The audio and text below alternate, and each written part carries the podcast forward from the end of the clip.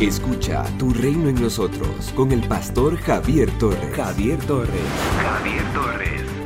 Ahora bien, a Abraham fueron hechas las promesas y a su descendencia.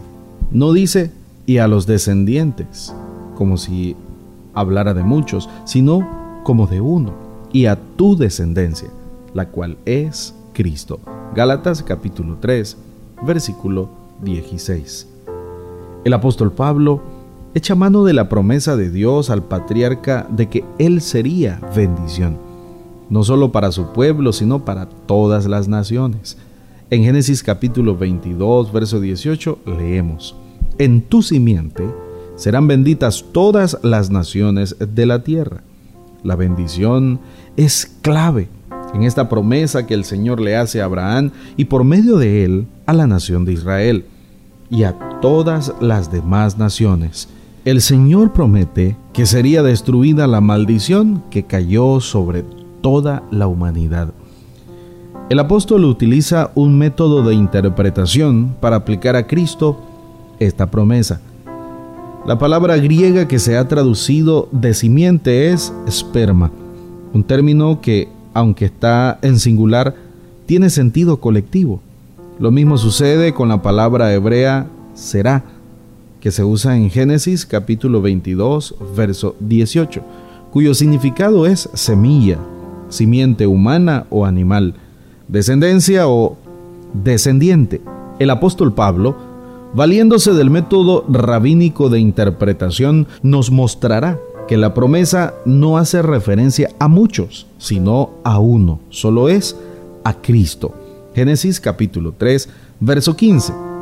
Cristo que ha sido considerado por muchos como el primer anuncio de redención y por tanto el primer texto mesiánico.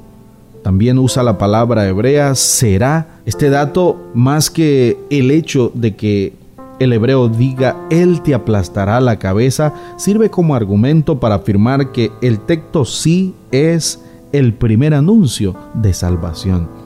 El Evangelio de Mateo se abre con la declaración Libro de la genealogía de Jesucristo, hijo de David, hijo de Abraham. El énfasis, por supuesto, es mío. El evangelista concuerda con la afirmación que el apóstol Pablo hizo en cuanto a que Jesucristo es la simiente de Abraham. Esto nos llena de gozo, de confianza, nos muestra fe en Jesucristo no está depositada en un simple hombre, sino en aquel que Dios Padre había designado para ser el Salvador del mundo. Él es el Mesías que Dios Padre ha enviado para que tanto judíos como gentiles podamos ser salvos de la condenación del pecado. Ahora, cualquier persona, sin importar su nacionalidad, su idioma, su raza, puede confiar en Jesucristo para su salvación. Sí, Tan solo se requiere creer que Jesús es el Señor, creer que Dios Padre lo levantó de entre los muertos y arrepentirse de los pecados para poder ser salvos. Ello lo encontraremos en la carta a los romanos, en el Evangelio de Lucas, de Marcos y en el libro de Hechos. Jesús no es un simple reformador social, ni el fundador de una nueva religión, es el Mesías designado por Dios Padre para dar vida eterna a todo el que crea en Él. Cuando crees en Jesús, no depositas tu fe en un mortal, sino en el Verbo que se hizo carne y dio su vida por usted para que disfrute de vida eterna. Somos una iglesia llamada a establecer el reino de Jesucristo en Nicaragua. Nuestra misión, predicar las buenas nuevas de salvación a toda persona, evangelizando, discipulando y enviando para que sirva en el reino de Jesucristo. IRSAD, transformando vidas.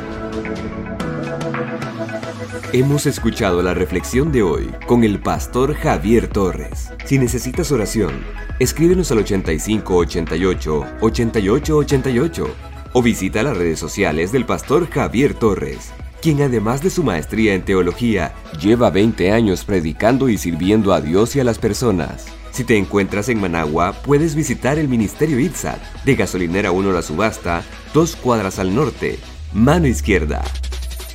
tu reino en nosotros.